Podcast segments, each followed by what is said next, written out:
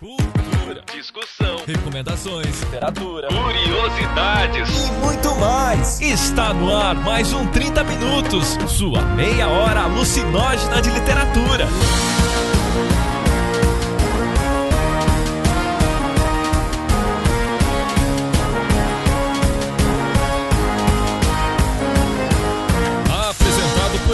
Que acordou de sonhos intranquilos, metamorfoseado em um japonês, Vilton Reis. Tem um fator muito importante para espalhar esse boom latino-americano, né? Que é o fato desses autores é, que estão ali relacionados ao boom terem uma certa fase de exílio ali, né? Por razões políticas e que acabaram, tipo, levando um pouco dessa ideia, assim, né? Dessa literatura latina mais para fora. E ele, nosso profeta misantropo, Jefferson Figueiredo. Aquelas coisas rotineiras sendo solidão, tipo, chove quatro quatro anos, 11 meses, 5 dias. O pessoal, todo mundo desaparece lá na, na estação de trem. Tem um navio no meio do mato. Tem as gerações lá que se repetem. Mas, tipo, o Senhor da Solidão, ele é muito marcante. E penso que ele é um livro publicado em 67. Porque ele, querendo ou não, ele muda todo o paradigma do que é feito como grande literatura. O que é, até então ainda se pregava do que é grande literatura. E a rainha da polêmica, Cecília Garcia Marcon. Quando a gente olha pra América Latina e olha para o Brasil, a gente vê quanto na verdade a gente está contando a mesma história. O que acontece em um lugar do continente fatalmente acontece nos outros também, sabe? Nossa história é tomada por ondas, assim. E a literatura não fica afastada disso, sabe? Pensar que é o movimento dos anos 60 e 70, a gente tem que lembrar que o que historicamente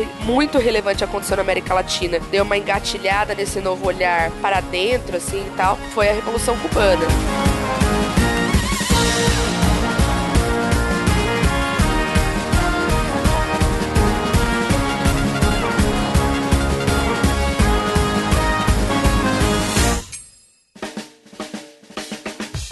Comentários, jabás e conselhos amorosos. Agora, na sessão de recadinhos.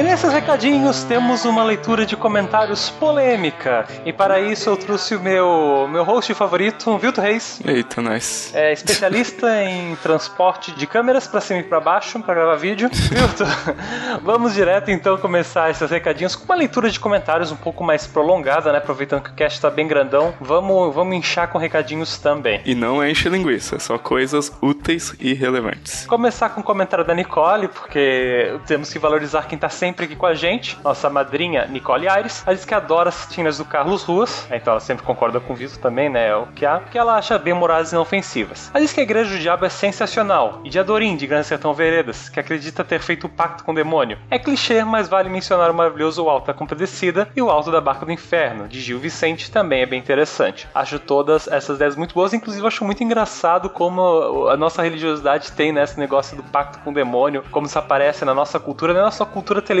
né? Isso é a opinião do Beber, só complementando o comentário da Nicole. A Nicole, como vocês sabem, estuda SAD, né? Inclusive, vamos fazer um cast sobre SAD com a Nicole. Vamos, Wilton? Vamos, partiu. Nicole, se tiver fim, comenta aí. Se topa fazer um cast só sobre SAD. Vai ser um podcast sádico, então? Sim, um pouco 30 minutos SAD. e ela disse que o próprio SAD tem um conto de pacto também, que se chama Aventura Incompreensível Atestada por Toda uma Província e pode ser encontrado em uma coletânea de contos. O Corno de Si Mesmo e Outras Histórias. Beijos de luz. Não, então, o, o que eu gostei do comentário da Nicole é que ela indicou todas as referências que nós deveríamos ter indicado no programa e não indicamos, né? Então, obrigado, Nicole. Tudo que faltou está aí. Leiam Grande Sertão Veredas, leiam Alto da Compadecida, Igreja do Diabo e Alto da Barca do Inferno. E Sádia é pros fortes, como a Nicole. É. Próximo comentário, Fernando Serra. Ele disse que esse cast foi especial. Ele diz, cara, Jorge Amado é uma pessoa incrível. Eu mesmo não convivi com ele, mas minha mãe teve o prazer de trabalhar na casa dele. Olha só nosso nível de ouvintes. Olha que massa, cara. E me contou que foi concebido na cama desde cidadão, então meu carinho por ele já vem de berço. Meu pai era vizinho de Jorge Amado enquanto ele morou em Itapuã. Minha mãe conta que quando ele saiu suas viagens do Brasil afora, ela e meu pai ficavam lá pela casa dele fazendo essas coisas estranhas aí. tá nice. Ela costuma dizer que ela era uma pessoa serena, calma, sempre com uma boa história para contar e que tinha um amor profundo por Dona Zélia. Adorei ver vocês falarem de Quincas Berro d'Água, é um dos meus favoritos. O filme é sensacional. Viu, tu? Filme de Quincas Berro d'Água, já viu? Não vi, cara, não vi, mas se Fiquei curioso. Na verdade, eu não sabia não que tinha filme. E comentário da Sé, um cast lindo como sempre. Sei que ele já teve um episódio só pra ele, e que por ser cristão, suas obras têm como plano de fundo, ou plano principal, o catolicismo. E vocês decidiram desviar um pouco desse foco, que é mega válido. Mas acho que super rola uma menção mais que honrosa pro Ariano Suassuna. E fica uma ideia de pauta pro outro cast, meio besta, um embate ficcional, ou não, se alguém tiver um tabuleiro Ouija, entre Suassuna e Saramago. Eu gosto muito dessa ideia, se a gente voltar um dia com embates entre escritores. É um embate bem interessante, cara. Bem interessante mesmo. Parabéns pelo trabalho de todos e todos vocês são demais. É, Cecília do Céu, minha irmã é austenina ortodoxa também e tá passada com a adaptação para a novela da Globo. Você tá acompanhando? Beijos. Sério, tem um post no grupo discutindo a novela, pra você ter noção do estresse da galera. Onde com os comentários também do grupo, a Beatriz Collins Gam também diz que é fiel brontista com relâmpagos de austinismo, ama a Dona Jane, mas as minhas irmãs Bronte falam mais alto. O Hélio Paiva Júnior disse que precisamos de uma camisa, vai catequizar a puta que o pariu. Bye, Cecília. Que eu acho que foi a, a frase do cast. Milton Reis, recebemos uma crítica. Nossa. Palmas pra crítica. Palmas pra que saudade de receber uma crítica nesse programa, cara. Tava faltando. A gente tava fraco. Tava faltando. E vou fazer um cast de religião pra receber crítica. Então vamos lá, nosso ouvinte Alan Pires Ferreira diz que não tem palavras pra dizer o quanto vocês erraram feio, erraram rude nesse podcast. Quando falamos sobre racismo, é de bom tom chamarmos pelo menos um negro. Quando falamos de combate ao machismo, através do feminismo, é bom chamar uma feminista. E segundo ele, não dá pra fazer um debate de religião sem a presença de nenhum ateu e nenhum homossexual. As vítimas preferenciais desse veneno não podia mesmo dar outra coisa. Eu ficaria milionário se ganhasse um centavo cada vez que você usar a falácia de não é um verdadeiro escocês pra varrer para debaixo do tapete as centenas de milhares de líderes cristãos que cospem ódio em nome do seu Jésus d'amour. Não sei, eu não falo francês, Alan, desculpa. Eu tinha que chamar o Jefferson aqui. Ele diz que é tão cômodo pra vocês poderem posar de ser religiosos liberais quando há tantos irmãos de fé por aí matando do homossexual a cada 48 horas, né? Verdade seja dita, igrejas não passam de agremiações fascistas onde sociopatas se reúnem para dar tapinhas nas costas dos outros e reafirmar um grupo de sua cultura e ódio à exclusão. Se arrancarem a decoração temática e pararem com parangoplé místico, ainda vai demorar pelo menos seis meses para fascistas se darem conta da mudança, porque simplesmente não é para isso que se reúnem. É, fazendo uma pausa aqui, Alan, eu já concordei muito com essa tua opinião. Ah, com um pouco mais de vivência e conhecendo pessoas como o Vilto, até pessoas próximas de mim, eu consegui lentamente substituir essa raiva com um pouquinho mais de vivência, eu acho mesmo. É, enfim, eu também não sou homossexual, então eu não, não tenho tanto esse medo mesmo, né, que pode gerar todo esse ódio é, sobre esses grupos e, e amigos meus homossexuais, inclusive, evitam falar sobre sua sexualidade quando se tão presente de pessoas de certas religiões. Eu imagino que existem ambientes realmente onde esse fascismo, entre esse ódio, pode te tornar uma, uma vítima potencial, né? E de, de fato, isso acontece no Brasil, a gente não pode fugir disso. Uh, nós somos os países que mais mata pessoas da comunidade LGBT, mais mata ativistas também. Aqui ele fez uma colocação ali sobre não termos nem ateus e nem homossexuais no podcast, né? Bom, primeiro o Jefferson, como ele ressaltou desde o começo, ele é ateu, já fez parte da ateia, né? Inclusive. Mas o nosso objetivo com o debate era falar de literatura, assim, né? Quais obras literárias representam a literatura, que tipo de representações a gente poderia ver a partir da literatura. Então talvez se isso não, assim, não ficou claro desde o título, pode até ter sido uma falha nossa. Ou minha de ter feito a capa com um diabinho, né? Mas o nosso objetivo era mesmo discutir literatura, assim, não fazer um debate religioso. Até porque, particularmente, eu não gosto desse tipo de debate. Não sei a Cecília Jefferson, não posso falar por eles. Mas eu, particularmente, nem participaria, assim. Porque não é o foco do nosso podcast, sabe? Mas enfim, só para terminar o comentário do Alan, ele diz: Já estava puto com a abissal alienação. Ao fecharem com chave de ouro recomendando a leitura dos sermões do padre Antônio Vieira, vocês adicionaram ofensa à ignorância e conseguiram meu desprezo. Demonstraram seu lado Funes, aquele personagem idiota do Borges que lia tudo, mas não compreendia absolutamente nada do que lia. Eu não sei a referência, talvez entendeu, mas eu nunca li Borges. Então eu sou burro porque eu não leio mesmo. Ah, gente, isso é o mesmo que recomendar a leitura de Mein Kampf para ampliarmos nossa compreensão sobre as questões judaicas e negras. Por favor, tenha um pingo de caráter nele, pelo menos Carta a uma Nação Cristã, de Sam Harris, são poucas páginas. Deus não é grande, Christopher Hitchens, ou Um Deus do Delírio, de Richard Dawkins. No segundo país mais restritivo do aborto do mundo, atrás apenas do Afeganistão, por motivos de fé e não mínima irresponsabilidade de jogar confete desse veneno. Não vou podem aguardar seu pedido de desculpas por essa ofensa que vocês fizeram é caso encerrada a amizade. PQP sou, querendo Deus Pai. Ah, assim, eu vou colocar como editor assim, posso atestar aos ouvintes que eu não tirei nada do cast que eles falaram, e de fato eles foram com uma visão mais positiva, mas tu realmente ter uma, um asco à religião, como o Alan tá demonstrando, tipo, eu acho que a tua reação a esse cast vai ser essa mesma. Dessas coisas que o Alan citou, eu só li Richard Dawkins, e apesar de na época que eu li concordar muito com ele, hoje eu sou uma posição muito mais deboísta do que realmente essa necessidade de uma guerrilha contra a religião. Eu acho que é totalmente a par da discussão que teve-se no cast passado e que tá tendo esses recadinhos, assim, não, não, não é isso, sabe, gente? É, a gente tá indo pro outro lado, a gente tava tentando discutir religiosidade e como os brasileiros interpretam isso, que em sua maioria é um povo muito religioso. E a gente tava se esforçando para ler os dados positivos disso. Uma coisa que eu acho que ficou clara no comentário do Alan, e ele tem todo o direito de indicar esses livros, que são livros é, que têm o intuito de fazer pensar, de provocar uma reflexão e tal, é que ele não conhecia, ou parecia que não, não conhecia o nosso podcast. Talvez o podcast chegou para ele na timeline dele, ele clicou com uma expectativa para ouvir, e a gente falou: não, o foco do podcast é literatura, a gente vai fazer uma. trazer uma visão da religião a partir da literatura. E aí acho que talvez foi onde teve esse choque aí de, de opiniões. Parou, parou, parou, parou, parou. Beber e Vilto, vocês realmente são deboístas. Vou contar, viu? A hora que eu fiquei sabendo via Beber que tinha dado esse problema, eu fiquei super preocupada pelo jeito que o Beber escreveu no grupo. A, a minha preocupação é sempre relacionada a como as pessoas se ofendem e o, o como eu posso ter causado sofrimento para alguém. Aí depois eu fui, né? Fui ler o comentário e eu falei, cacete, no cast eu falo a frase que vai catequizar a puta que pariu, falando que eu sou contra as pessoas que ficam propagando as suas religiões, enfiando as religiões goela abaixo. Eu acho que essa frase deve ter passado batido, né? Porque, não sei, Beber, talvez da próxima vez se aumenta o volume, sei lá, né? Vai ver que foi isso. É, mas ironias à parte, o que me chama atenção no comentário é, um, primeiro a expectativa de que um cast que trate de religiosidade vai se opor à ideia de religião. A gente não tá aqui pra isso. A gente defende a religião como um direito de escolha individual, inclusive de não ter. É, tanto que o cast estava composto por um agnóstico, uma agnóstica, no meu caso, um ateu e um cristão. É, a coisa já era plural, já havia essa intenção. É, Segundo, a crítica ela vem de uma forma tão violenta e tão agressiva. Né? Primeiro começa crianças. Então, assim, eu não sou criança é, e eu não vou aceitar ser rebaixada como criança, é, porque essa é uma técnica discursiva bem pobre. Então, eu não vou, não vou aceitar ser rebaixada dessa forma. Segundo, porque há diversas falhas da compreensão do que a gente falou. Então, acho que tem que ouvir de novo, né? Quando a gente não entende, a gente tem que ouvir até a gente entender. Por exemplo, ah, não tem nenhum ateu nem nenhum homossexual. Como é que você tem certeza que só porque a gente tá em relações hétero agora, todo mundo é heterossexual. Da onde que veio essa certeza toda, né? Eu nunca me declarei hétero. Não sei da onde que vem. O Jefferson também não se declarou hétero. Acho que só o Vilto que é hétero mesmo, que se declarou hétero. Inclusive, a ironia desse comentário é o fato de que o Jefferson, em outro momento, já citou o Dawkins, né? Esse mesmo livro, Deus no Delírio.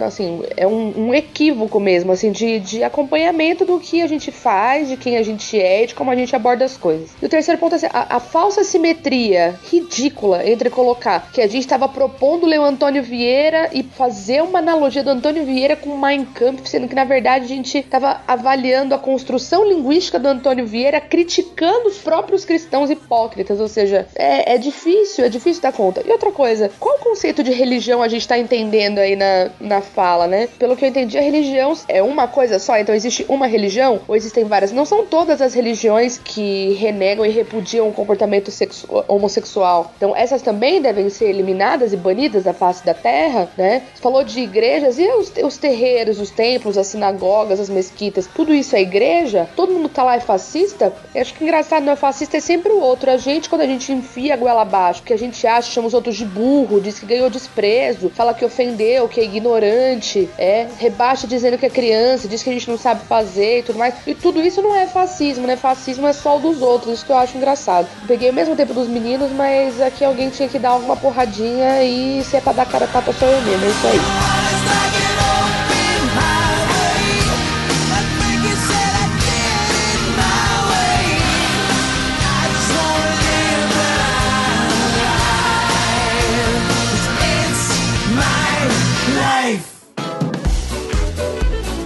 E agora Prosseguindo para os nossos Jabazex, Vilto, vamos falar um pouquinho sobre o lançamento desse fim de semana? Então, Beber, duas coisas rápidas aqui, né? Pra que a gente já se alongou bastante. Uma é o lançamento do livro Há um Tubarão na Piscina, do nosso amigo José Figueiredo, lá em Porto Alegre, né? Lá naquele outro país. Eu vou estar lá e espero encontrar quem for ali de Porto Alegre, pessoal que for ali das cidades vizinhas, quiser comparecer aí nesse evento. Vai ser um prazer receber vocês. O evento, Beber, vai ser no sábado, dia 7 de abril, às 3 da tarde, das 3 às 5 ali, na Livraria Nova Roma, que é, diz que é bem Cidade Velha ali, um lugar bem localizado de Porto Alegre. E o, e o Jefferson estará lá distribuindo autógrafos, né, gente? Então, se vocês já compraram seu Um Tubarão na Piscina, vão até lá receber um autógrafo. Se não compraram, vai ter livros lá também para vender é, à disposição de vocês, assim como livros da Cecília, meu e o John McLovin, todos os livros da editora Knockout. E também vale sempre lembrar que o 30 Minutos se mantém graças à ajuda dos padrinhos e das madrinhas dele, mas é claro, também temos uma empresa, uma empresinha viltoresca apoiando esse cast nesse ano de 2018? Até 2018. Vilto, o que, que temos para falar da Rusga, cursos para escritores? Então, Beber, enquanto você se encontra aí nesse fluxo temporal, já que você vive em viagens no tempo, deixa eu falar de uma oficina que vai acontecer neste mês de abril de 2018. Qual o diferencial dessa oficina em relação a outros cursos da Rusga? Bom, essa oficina vai ser ao vivo por Skype, ou seja, não é como os cursos online que você é, adquire o curso, você tem um login de acesso e assiste as aulas e faz os exercícios. Essa oficina vai ser uma tarde, vão ser 4 horas no sábado à tarde, no dia 21 de abril, em que eu vou ministrar essa oficina e interagindo com os alunos via Skype, a gente vai ter um momento de exposição de conteúdo, de análise de contos de grandes contistas e também a parte que o pessoal mais gosta da leitura e discussão de contos dos participantes das oficinas. Mas essa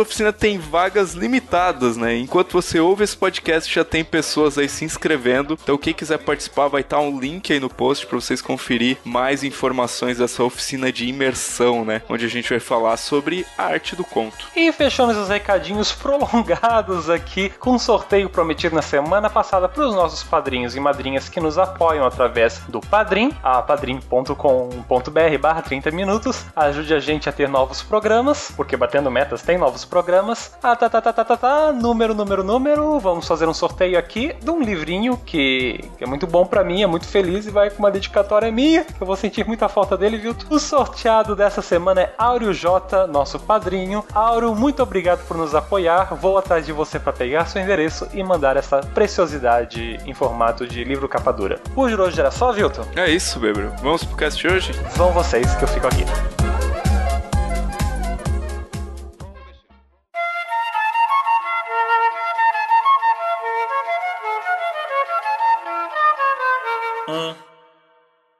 E hoje nós vamos falar sobre o boom latino-americano, o movimento literário que surgiu ali nos anos 60, nos anos 70 e que teve grandes escritores encabeçando esse movimento. É, a gente pode chamar de movimento, né? Como o Cortázar, o Carlos Fuentes, o Lhosa, o Gabo, enfim, toda essa galerinha mais ou menos aí que a gente vai falar nesse podcast. O movimento é sexo. O movimento é sexo. O movimento é latino, vou começar que é latino, ou seja, o movimento aqui não é qualquer movimento, é um movimento que tem o Gabo, tem o Cortázar, tem um monte de gente que é o movimento aqui é sensual.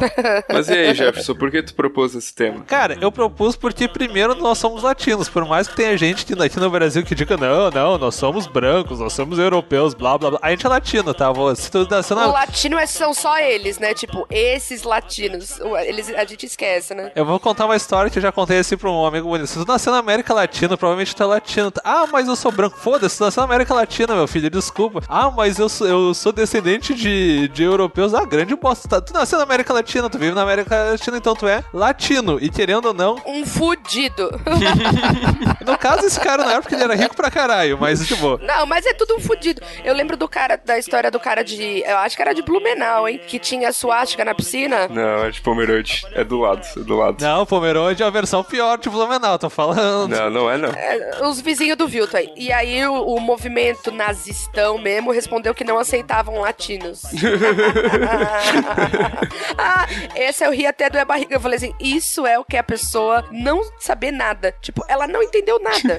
Nada. O que que, Jefferson, a gente vai fazer de diferente no programa de hoje? É, pra não fazer aquele programinha chatinho de vamos lá, a gente fica explicando quem que é o boom, quem que é o bunda. Tem, tem um cast até antigo que é o Bunda Latina, não lembro agora, mas eu acho. Bunda Latina. É, é um nome ótimo. Enfim, então o que a gente vai fazer diferente? A gente vai começar mostrando algumas obras de alguns autores e algumas obras bem representativas e depois a gente vai tentar sintetizar que porra é essa do boom latino-americano, do bumbum tantã e coisas do tipo, segundo a Cis.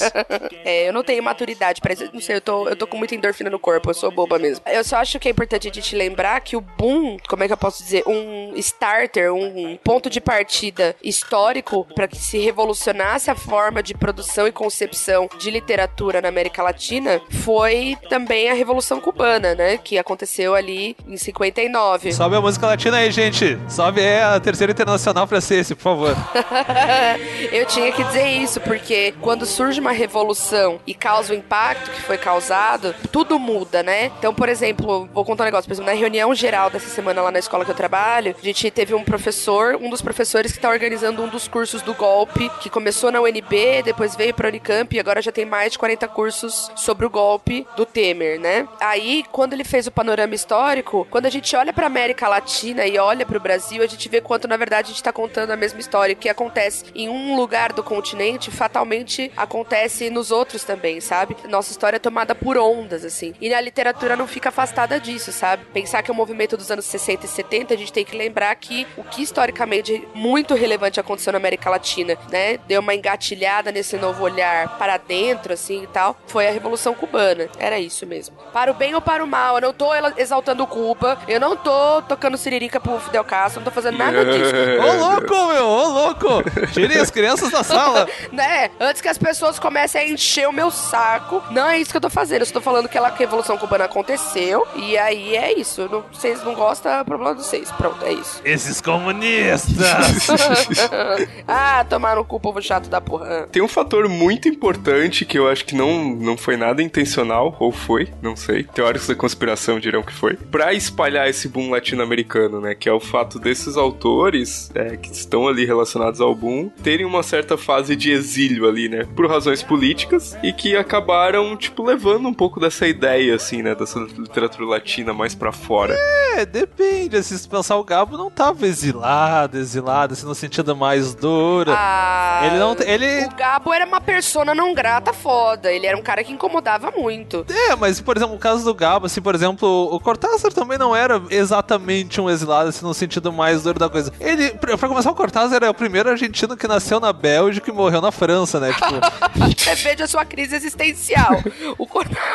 É, se tu acha que tu tem, se tem problema, o Cortázar é um argentino que nasceu na Bélgica, passou um tempo lá e depois foi pra França, porque, bah, sei lá, ser argentino na França é mais fácil do que ser na Argentina, enfim. Nossa, é. Mas, sei lá, tipo, ele não foi politicamente forçado a sair. Ou, por exemplo, assim, um cara que eu acho que poderia ter se fudido muito mais e acabou não se fudendo, por exemplo, Carlos Fuentes também, que era diplomata, inclusive, mexicano, e ele, ele era o cara assim, que enfiava, ele não enfiava o dedo na ferida, ele enfiava o dedo na ferida nos Estados Unidos ainda e, e, ficava se coçando, tá ouvindo, seus filhos da puta, tá ouvindo? Mas aí tá, esse bagulho do exilado eu acho que vai ou não vai, funciona pra alguns, mas não funciona pra todos, mas eu acho que a gente tá entrando no que eu não queria entrar agora, mas de boa, é isso aí. Não, desculpa, desculpa, eu que comecei com a Revolução Cubana. Vamos falar de livros, vamos falar de livros. Comece você, Jefferson. Cite seu livro. Eu quero falar do principal, do, que eu acho assim que ele é um livro muito representativo quando a gente fala de, de bom latino-americano, etc. E de identidade latino-americana, querendo ou não, que é o 100 anos de solidão. O Gabo tem milhares de livros. O Gabo é, provavelmente é o grande representante do que, que é o bom latino-americano. Sabe-se lá o que quer dizer essa porra no fim. Mas 100 anos de solidão é um livro que chega assim, ó. Ele chega pro mundo, não pra América Latina, mas chega pro mundo, assim. Quando eu falo mundo, eu tô falando assim de centros, tipo Europa, Estados Unidos, assim, ó. Isso é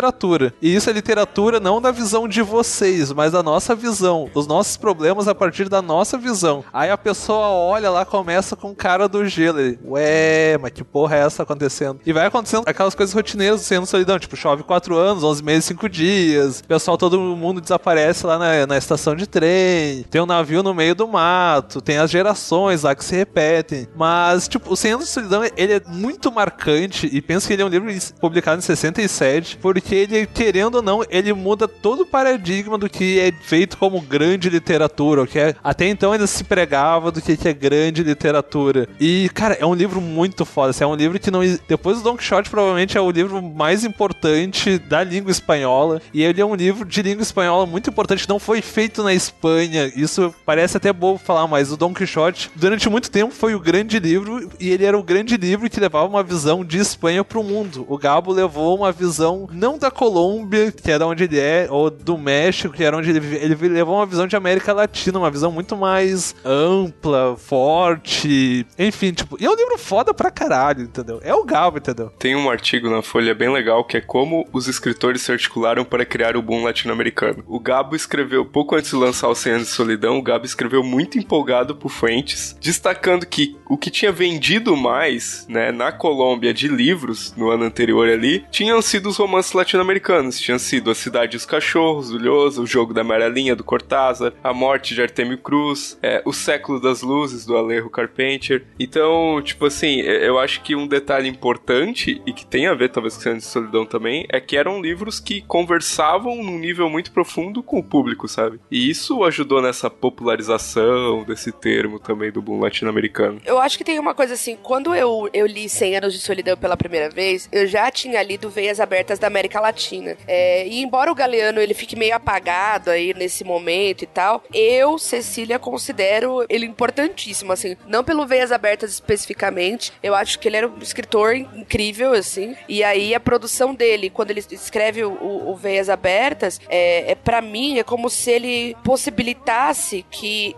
Eu não consigo pensar 100 anos de solidão separado de Veias Abertas, embora o 100 anos de solidão tenha vindo antes, porque eu acho que eles inauguram uma questão que é pensar primeiro a América Latina como um todo, não como a história da Colômbia ou a história da Nicarágua ou a história do México ou a história do Peru, não é isso. É pensar a América Latina como um todo e entender que a opressão europeia, ela é responsável por a gente olhar para Macondo e conseguir perceber tantos outros lugares ali, sabe? Conseguir fazer esse panorama, sabe? Então eu, eu fiquei totalmente pirada, porque Veias Abertas da América Latina é um livro que eu adoro. Claro, pensado dentro do momento histórico que ele tava, né? Década de 70, a América Latina inteira tomada por ditaduras militares, o povo sumindo, sendo espancado, torturado, morto. Muitas coisas hoje são. É, você não pode fazer esse anacronismo de pensar o Veias Abertas hoje. Mas eu acho que existe uma inauguração de um tipo de pensamento, sabe? Que os 100 anos tem muito poeticamente, né? Com, com o realismo mágico e tal. E que o, o Galeano ele vai mais na veia histórica, assim, sabe? Eu gosto de pensar esses dois juntos, assim. Então, para mim, foi uma leitura fantástica, assim, que me possibilitou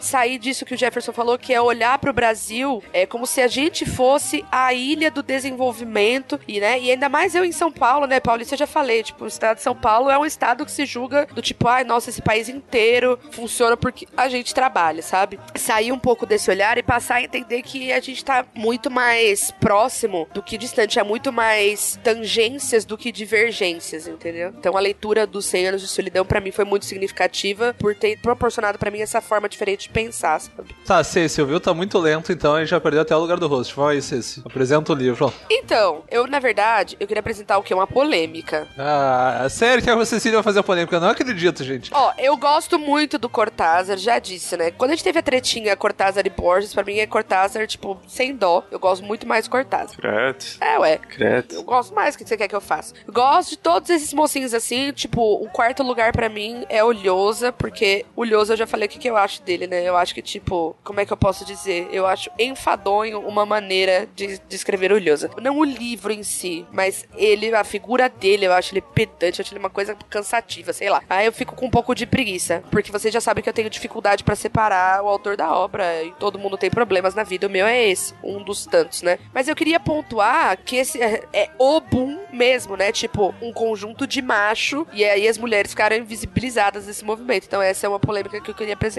É, outra coisa que eu queria trazer é de um artigo que eu li na faculdade uma vez, quando a gente tava estudando, eu fiz uma disciplina de literatura latino-americana, foi fantástico tal. E aí tava se falando, por exemplo, bom, se a gente quer tanto inserir o Brasil como parte desse continente, mas ao mesmo tempo é o país que não fala espanhol. O que que a gente faz? Quem seria essa representação? E aí o artigo colocava o Jorge Amado, né, como o cara que representaria o Brasil, do tipo, pensando que tem esses quatro expoentes, né, Lhosa, Cortázar, Fuentes e Gabo, mas que tinha outros tantos escritores que tiveram produções incríveis nesse momento e tiveram visibilidade com a América Latina fora da América Latina, assim. E aí falava do, do Jorge Amado. Então acho que é importante a gente pensar nisso, assim, as obras do Jorge Amado, elas são, assim, a, nossa pequena participação no boom, assim. É, pensando nisso, é, eu queria exaltar o Gabriela, porque eu acho que Gabriela, Gabriela Cravo e Canela, acho que eu quase, não sei se eu já falei o que eu acho desse livro individualmente, mas eu acho Gabriela Cravo e Canela empoderador pra caralho, velho. Ler Gabriela pra mim foi sensacional, o quanto a Gabriela tinha de tanto de mulher brasileira que era renegado ou que era reprimido e que hoje a gente olha com certa naturalidade, né? Um mundo em que, assim, no país do biquíni fio dental e, e etc, e do topless e tal, que tem a nossa relação com essa relação com o corpo, é, pensar em subir lá pra pegar a pipa e tal pode parecer uma coisa simples, mas pensar é, no momento em que isso foi produzido, assim, era uma, uma coisa muito reprimida. A Gabriela era o que era reprimido. E aí tem a figura da imigração que aparece, né, no, no Najib ali e tal, e em outros personagens. Então eu acho que é uma obra completa no sentido de elementos de brasilidade e não à toa é uma obra que fez bastante sucesso fora da América Latina também, assim, sabe? Então era um momento que eu gostaria de exaltar essa nossa participação, ainda que mínima, ainda que não tão protagonista como esses outros quatro autores que a gente comentou, é, mas que é existente, assim, sabe? Não sei se vocês conseguem, se vocês concordam com o que esse artigo que eu contei menciona. É, queria até ouvir o que vocês acham disso, mas eu acho que é o Jorge, se fosse para caracterizar o Jorge Amado, acho que é, ele entraria aí nessa, nessa, nessa pegada dessa galera aí. É que tem muitas similaridades, né, entre a obra do Jorge Amado e desses outros autores, né? Tanto do aspecto, de, por exemplo, de engajamento político do escritor Jorge Amado, quanto mesmo coisas que aparecem nas obras dele, né? Então acho que faz sentido sim. Olha só, eu queria abordar assim, a coisa que a Cecília colocou em dois pontos diferentes. Assim. Primeiro, porque eu já li isso, eu não lembro quem é que eu li agora, e dessa parte eu vou falar. Mas tem dois nomes assim quando se fala nessa questão, tá, e o Brasil entra no bom aonde, entendeu? Tem dois nomes que entram fácil. O Jorge Amado, que é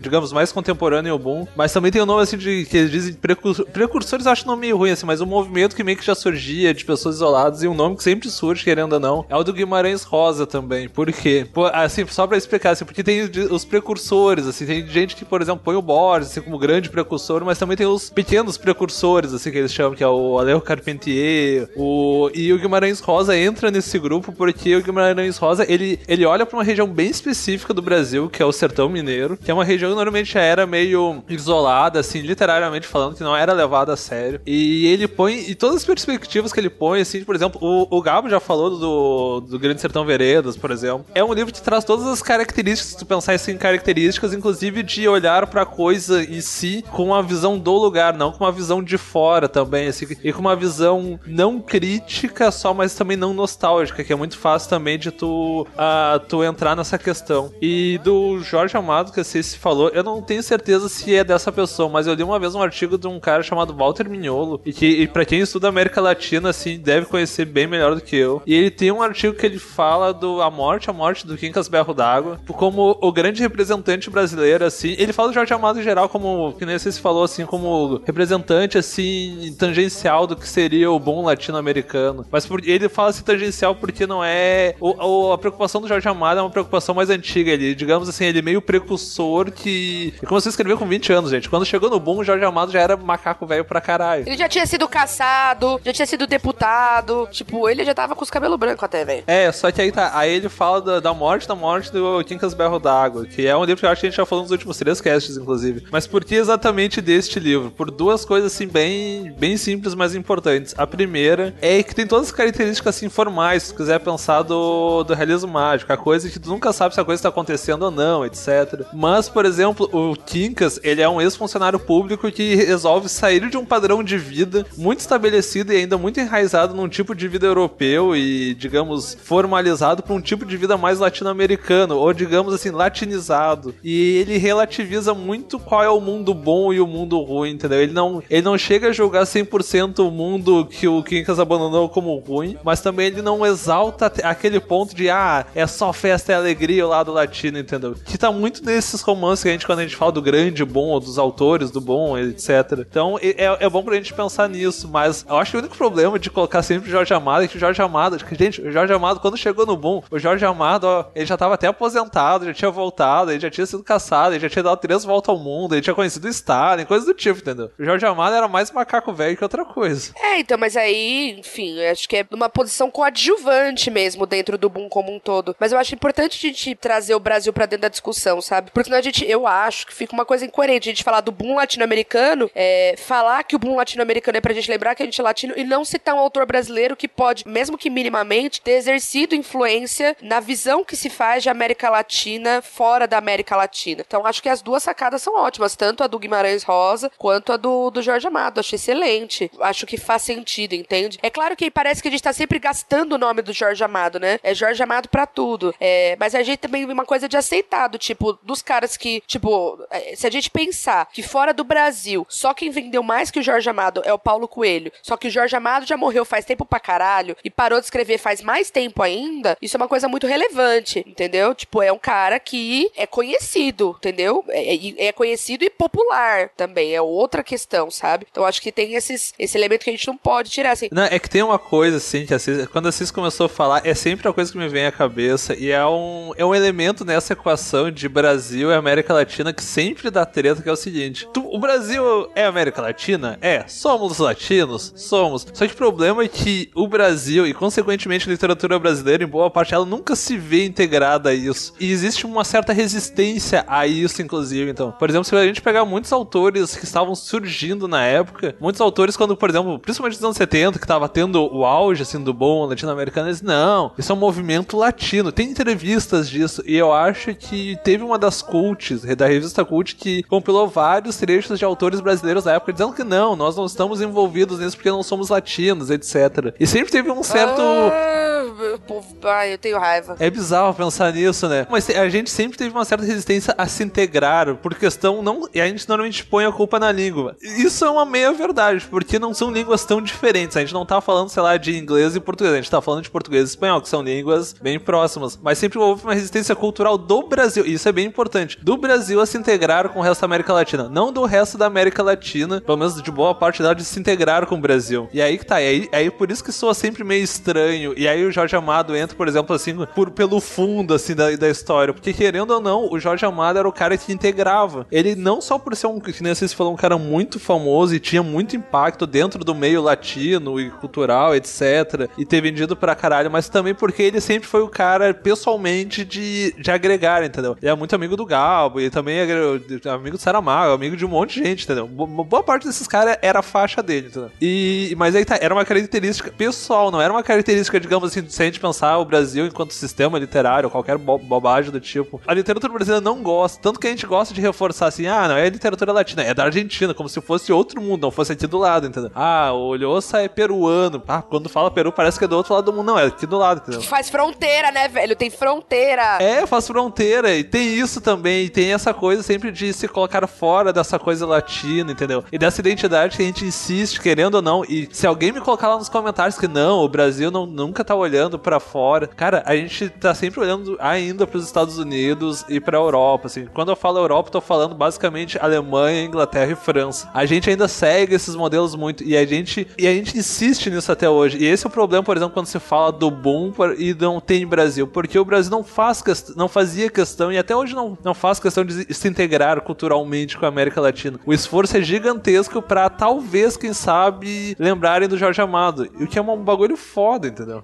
Aceitemos que somos latinos. Se você não gosta disso, vá para uma religião que trate de encarnação e torce para cair em outro país. Tá, viu? Tu aceita que tu tem que indicar um livro e a gente deu 10 minutos. Vamos lá. Eu vou fazer um, um paralelo aqui que eu acho que talvez seja bem interessante. O Lhousa publicou um livro chamado A Festa do Bode, que trata da ditadura da República Dominicana, da década de 30. Cara, é um baita, um baita, um baita livro, assim, excelente mesmo. É um livro, assim, tipo, que foi lançado beleza bem depois do boom e tal, mas acho que se relaciona em si com essa coisa do boom mesmo, sabe? Porque uma característica dos livros do boom é ter em vários deles um ditador, né, assombrando, né, o livro. E esse livro traz isso, né, porque a gente tem o ditador dominicano que é o Trujillo, a gente tem um grupo de revolucionários que estão armando um golpe para matar o Trujillo. E ao mesmo tempo a gente tem uma personagem que volta ao país dela, que é a República Dominicana, que é a Urânia, para se reencontrar com pai dela e tal, e tem toda uma questão emocional bem pesada, né, que é normal nos livros do Lhosa. Só que esse livro, ele remete muito a um outro livro que é, para mim, né, O Senhor Embaixador, do Érico Veríssimo, que esse sim publicado na época do boom, que foi publicado em 1965. E bem influenciado, né? É, eu acho que bem influenciado mesmo, né? Porque esse livro, é, o que que ele traz? Ele traz uma república imaginária no Caribe, olha só. Uma ilha imaginária, não que ela existe, chame Cuba, mas vamos fazer de conta. Não, não, não, não. Sobe a música cubana aí, gente. Não tem nada assim de parecido, né? E aí, um certo ditador subiu ao poder e o irmão dele é enviado então como embaixador para os Estados Unidos. Só que o irmão dele, ele não é um diplomata, assim. Na verdade, ele era um dos líderes revolucionários. E ele era um cara totalmente arrojado e tal. E acho que é uma das grandes riquezas do livro do, do Érico Veríssimo é isso, assim, essa caracterização que ele faz do personagem, né? Tipo, desde o título O Senhor Embaixador. E, e ele vai fazendo várias relações, a questão política, a questão de quanto ele tem que cometer certas incoerências, o quanto é estranho para ele agora estar tá naquela condição de embaixador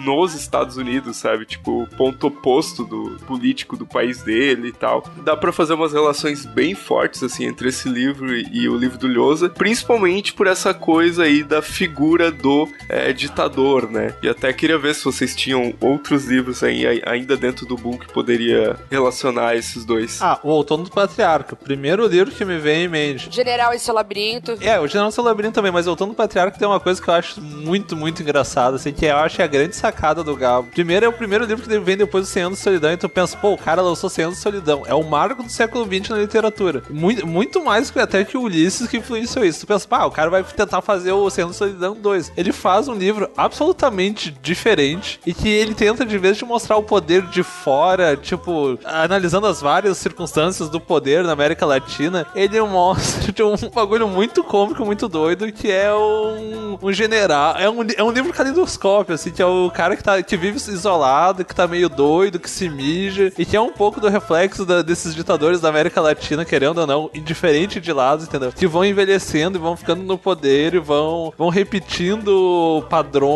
e não importa direita, esquerda. E é muito bizarro que ele, a pessoa que escreveu isso era uma pessoa que super amigo do Fidel Castro, que no fim da vida fazia exatamente a mesma coisa. Mas é que tá, tipo, ele mostra um padrão de ditadorismo na América Latina e de, e de uma forma, por exemplo, fora do, da, de um padrão assim mais duro que depois virou do, do mundo latino-americano de mostrar aquela coisa séria, mas ao mesmo tempo com real maravilhoso ou realismo fantástico. Ele mostra de uma forma muito cômica, mas ao mesmo tempo, cada capítulo é um parágrafo de 40 páginas, o que deixa a leitura às vezes meio torturante e tu pensa, meu Deus, cara, o que que tá acontecendo? Que é pra te dar realmente a ideia de, nossa, onde é que eu tô? O que é que tá acontecendo? Que é um pouco também a ideia da América Latina. Tu nunca sabe realmente o que tá acontecendo. É um fluxo tão grande, tão rápido que tu, nossa, o que que é isso, gente? Eu, particularmente, queria inserir um negócio que não é do boom, mas eu acho que é uma peça literária. Não me importo com se as pessoas discordarem, mas eu acho que uma peça literária ele é um pouco depois, mas ele é, ele é consequência do boom. E eu acho que, assim, eu não, não encontro tantos trabalhos que falem sobre isso. E aí eu vejo, né, tem que conversar com vocês mesmo, tem jeito. Que é o discurso do Gabo quando ele aceita o Nobel de Literatura. Aquele discurso para mim é uma peça literária, aquilo é um ensaio. E aquilo para mim é consequência, é, assim, ó, é a extensão do boom, assim, sabe? Do tipo, o boom venceu, nós estamos aqui agora, 10 anos depois, né? Porque o, Ga o Gabo ganha o Nobel em 82. Nós estamos aqui agora, é, tô ganhando essa porra. Primeiro lugar, eu vim vestido de Andino, eu vim vestido igual meu povo. Foda-se vocês, foda-se seus ternos, foda-se suas gravatas, foda-se todo mundo. É, e segundo, é o quanto da linguagem ali é trabalhada muito dentro da estrutura, das características do Gabo, e o quanto ali para mim tem,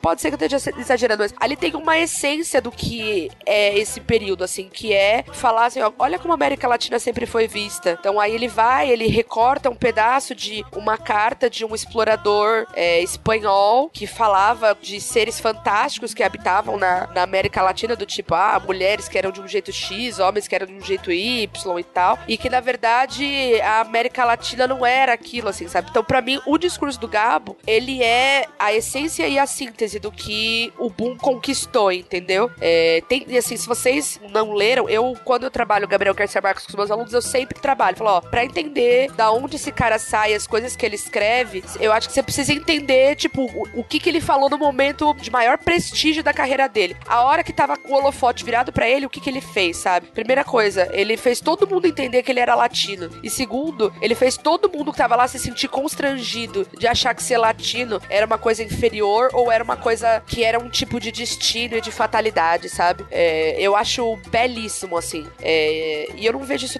tratado como literatura, sabe? Eu gostaria de ver isso mais tratado como parte da literatura e da obra do Gabo, entendeu? Pode ser que seja um exagero da minha parte, mas é que para mim é muito, é muito forte e é para mim, como eu disse, a síntese do que o Boom conquistou, assim, sabe? Foi a hora da vitória, assim, foi o tan tan tan, tan, tan, tan do Boom, entendeu? Nossa, tava tão indo, e tava tão, indo tão bem até o tan tan tan. Não, gente, não. tan, tan, tan era do Senna, pô. Pois é, e, e, ninguém publicou como livro ainda, né? Ah, mas é, aí é que tá, e a coisa precisa ser publicada como livro, entende? Porra. Não, não, eu tô achando curioso do ponto de vista comercial mesmo, porque, tipo, o discurso do Gaiman lá do Faça Boa Arte vira livro, o discurso do David Foster, do David Foster Wallace tá em livro. Aí, viu? Tu tem aí uma oportunidade pra nocaute. Ah, tá.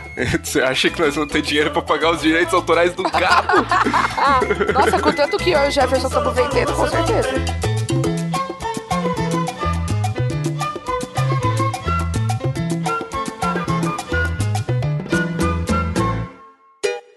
Jorginho. É mais uma do Kevinho. Você acredita?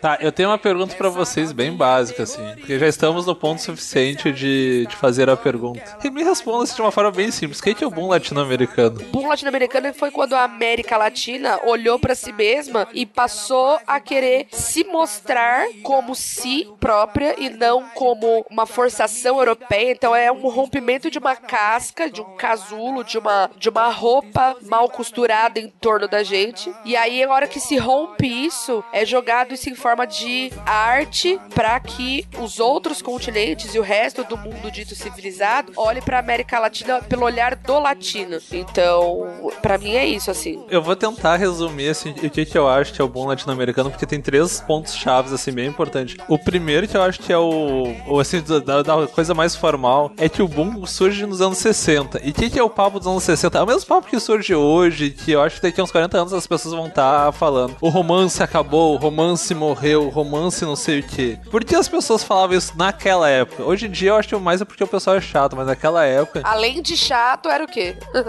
não, além de chato, o pessoal, a gente tava, digamos assim, no fim do, do que a gente pode considerar o grande modernismo, assim, que começou na Europa, assim, no final do século XIX e que chegou na Segunda Guerra. Teve gente que tentou levar esse modernismo ainda pra frente, sei lá, se tu pensar as vanguardas ou qualquer outra forma de modernismo. Só que o problema é que a gente passou pela Segunda Guerra Mundial e a gente olhou assim do tipo, é, não dá para ficar pensando no mundo cada vez melhor e ficar brincando com essas coisas quando a realidade nua e crua é que a gente matou 6 milhões de pessoas queimadas na Alemanha e a gente matou, sabe, sei lá quantos milhões de pessoas numa guerra sem nenhum sentido. Essa é a primeira coisa. Aí vem a crise do romance. E a crise do romance é basicamente na Europa. Os Estados Unidos estavam meio cagando pra isso. E aqui existia romance, por exemplo, o Guimarães Rosa já, já tava nativa faz tempo. A gente pode pensar o Jorge Amado também já tá, na, digamos assim, na segunda fase. Eu acho que até já tinha publicado Gabriela. E aí a gente chega em outra coisa. Estamos na América Latina e a gente passa por esse movimento que a Ceci falou de olhar pra gente pra si. Só que tem um outro movimento que, digamos assim, é um segundo movimento dentro desse que é bem importante. Eu falei da Segunda Guerra e eu vou retomar ela aqui por um motivo só. Depois da Segunda Guerra, assim, principalmente nos 10, 15 primeiros anos depois da Segunda Guerra, de 1960, se falava de que o mundo não poderia mais repetir os mesmos erros que se repetiu na Alemanha. Mas, por exemplo, lugares como Cuba tinha um ditador que era literalmente pago pelos Estados Unidos e por empresas americanas para explorar o seu povo. Tanto que isso aparece no Poderoso Chefão. Acho a melhor cena do Poderoso Chefão 2 é essa mostra assim do cenário cubano e a relação de Cuba com os Estados Unidos, que é um pouco representativo da América Latina em geral. Além do selinho do Alpatino no irmão dele, você quer dizer? Ah, aquele, aquele beijo gostoso assim que tu sabe que tu vai tomar no cu depois de morrer, né? Puta que. Nossa, velho, a primeira vez que eu vi aquilo fiquei muito impactada. Desculpa cortar a vibe, mas é porque você citou. e aí eu eu fiquei o quê? Impactada. É, não quero nem saber o que ela sentiu vendo Brokeback Mountain. Enfim, vamos lá. Tá. E tem outra coisa que. Idiota, não foi esse impactada que eu quis dizer. Ah, tá, tá. E não, e a gente pensa que, por exemplo, nos anos 60, aqui no Brasil a ditadura começou em 64, mas muitos lugares como a Argentina, ah, co- essas coisas já estavam acontecendo ou já estava, digamos, de fato dado, entendeu? Colômbia, Venezuela. Brasil é a primeira, não é? Brasil é a primeira ditadura militar da América Latina. Não, é que a, a- a história, por exemplo, da, da Argentina é um pouco mais complexa, mas enfim. Mas aí tá, esse movimento, digamos, de militares querendo tomar o poder na América Latina em geral não era nenhuma novidade, entendeu? E a gente tava ainda nesse. É, quando- com a Revolução Cubana surge a caça ao comunismo, né? E a caça ao comunismo, ela é financiada, principalmente, aí lá vou eu, né? Principalmente pelo governo americano, como se sabe, não precisa, não é, não é, não tem como negar isso. E aí, depois, são, é, é o governo americano que financia os, os militares pra dar os, os golpes todos que aconteceram na América Latina. Então, as tensões se acirram, porque aconte, se aconteceu a Revolução em um lugar, e em um lugar parou de ser quintal dos Estados Unidos, porque é o que Cuba era, Cuba era exatamente isso, era um grande quintalzão, um grande cassino com praia e puta, era pra isso que o povo ia lá. Então, e podia acontecer nos outros lugares também, vamos matar esses comunistas aí. E aí foi quando essas tensões todas se acirraram. O Brasil se fudeu primeiro porque tinha o Django, né? E aí tinha o Jânio Quadros, que era. Nossa, não!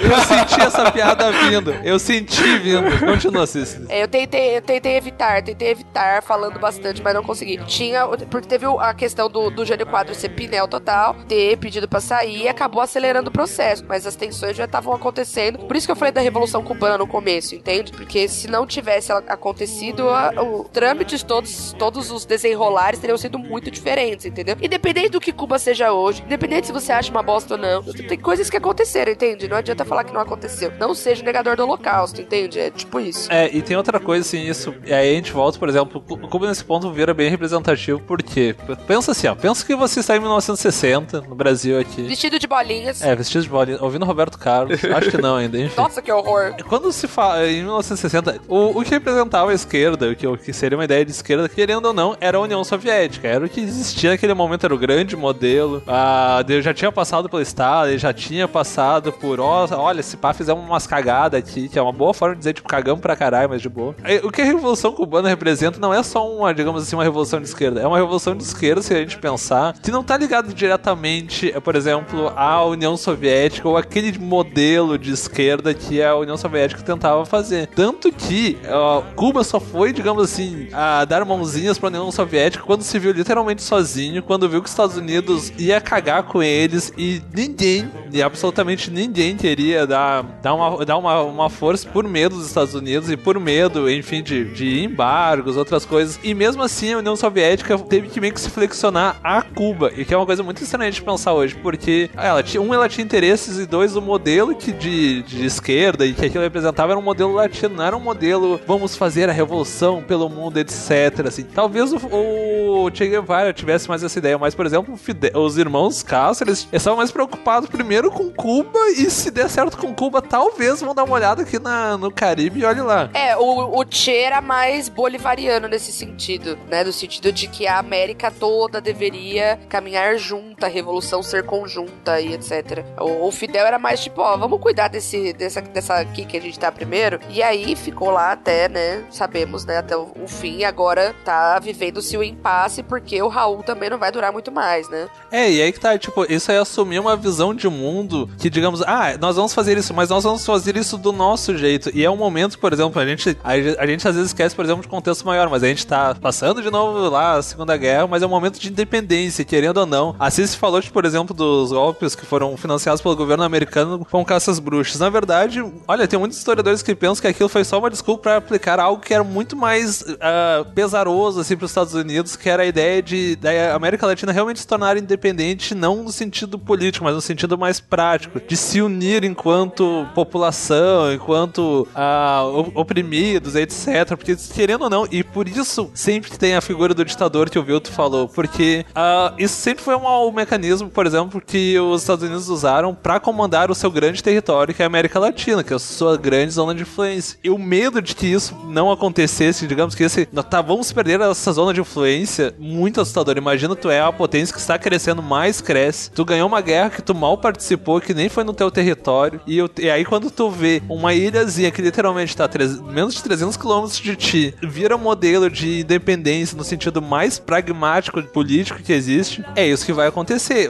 Vai ter um, vai ter repressão e dois, não vai ter só repressão, vai ter uma, mecanismos de poder. Qual foi o mecanismo de poder que foi sempre foi usado na América Latina? Ditadores. Não por acaso aí a gente pensa, por exemplo, ah, o, o Gabo fala de ditador, o Lhosa fala de ditador, quem mais fala? O Van Hulf fala de ditador num dos contos dele. Porque, querendo ou não, é uma forma que a América Latina engole a própria América Latina. Porque, lembre, os nossos generais, os ditadores da Argentina, etc., eles eram latinos também, mas eles eram latinos que não se olhavam como latinos ou achavam que a gente não podia fazer a coisa da forma latina. Isso também é algo que tem que entrar na conta, querendo ou não. E que, querendo ou não, influenciou todo esse bom, assim, todo esse movimento muito político, mesmo que às vezes não fosse tão diretamente descarado político, tipo 100 anos de solidão. Pelo menos, sei lá, tipo, que tu conseguiria fazer uma leitura sem pensar em político. Aí acho que agora tem que tocar. Será que nunca faremos se não confirmar a incompetência da América Católica, que sempre precisará de ridículos tiranos? Eu não tenho a mínima ideia do que que é isso, gente. Podres poderes, Caetano Veloso, vocês estão loucos? Será? Será que esta minha estúpida retórica terá que soar, terá que se ouvir por mais mil anos? Enquanto os homens exercem seus podres poderes, índios e padres, bichas, negros e mulheres e adolescentes fazem o carnaval. Queria querer cantar afinado com eles, silenciar em respeito ao seu transe num êxtase, ser indecente, mas tudo é muito mal. Então esse foi o nosso podcast aí sobre o boom latino-americano. Com certeza tinha mais coisas a se falar aí, mas essa discussão ela não acaba aqui. Ela pode continuar nos comentários, no grupo do 30 Minutos, nos comentários do site e por aí vai. Jefferson, Cecília, o que temos a perguntar para os nossos ouvintes hoje? Hoje eu vou deixar as perguntas para o Jefferson, porque o tema é dele, a luz é dele, e eu só quero deixar beijo a todos, e é isso. Eu tenho várias perguntas. Primeiro, vocês querem pagar meus boletos? Tá, desculpa, pergunta errada, no lugar errado. Que vocês acham do bom? Defina-me o. Tentem definir o bom, que é um bagulho bem difícil, assim, definir. O que, é o bom latino-americano? Porque não é um movimento literário, assim, digamos, no, no sentido que a gente aprende na escola. Então, faça esse exercício bonito de definir o boom. Definir o boom é ótimo, cara. Definir o bumbum tantã é interessante, pode deixar nos comentários, tá? Mas outra coisa, a gente falou de alguns autores por cima, mas citem autores e livros assim que vocês acham representativos e bons pra ler do boom latino-americano. Que a gente falou mais do Lhosa, a gente falou do Cortázar, a gente falou do Gabo, mas tem muitos autores assim, tem muitos, tem autor da Venezuela, tem autor chileno, argentino. Ah, falem o que vocês acham da história do Jorge Amado e do Guimarães Rosa enquanto participantes ou não do boom e, e por que o Brasil sempre gosta de ser o diferentão, o hipster da América Latina. Deixa aí nos comentários, é isso aí. Que fazem, que fazem. Nossa, a gente é isso, a gente é os hipsters da América Latina. Que bota, que vergonha, credo. Tendo dito isso, esse foi o nosso podcast de hoje. E até semana que vem, onde teremos um novo episódio. Valeu!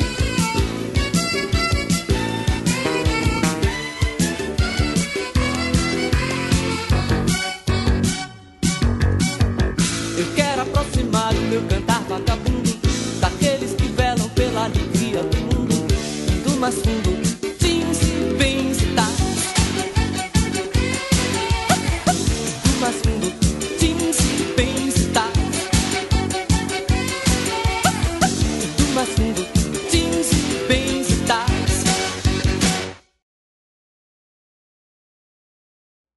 Tem que entrar agora uma música hipster, bem hipster, assim, pra, só pra. Não pode. Música hipster. Nossa, eu, eu tenho um tweet.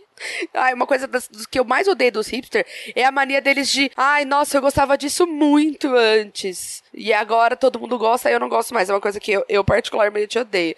Aí o, o negócio. Nossa, fera, você é tão especial, né? As músicas que você gosta.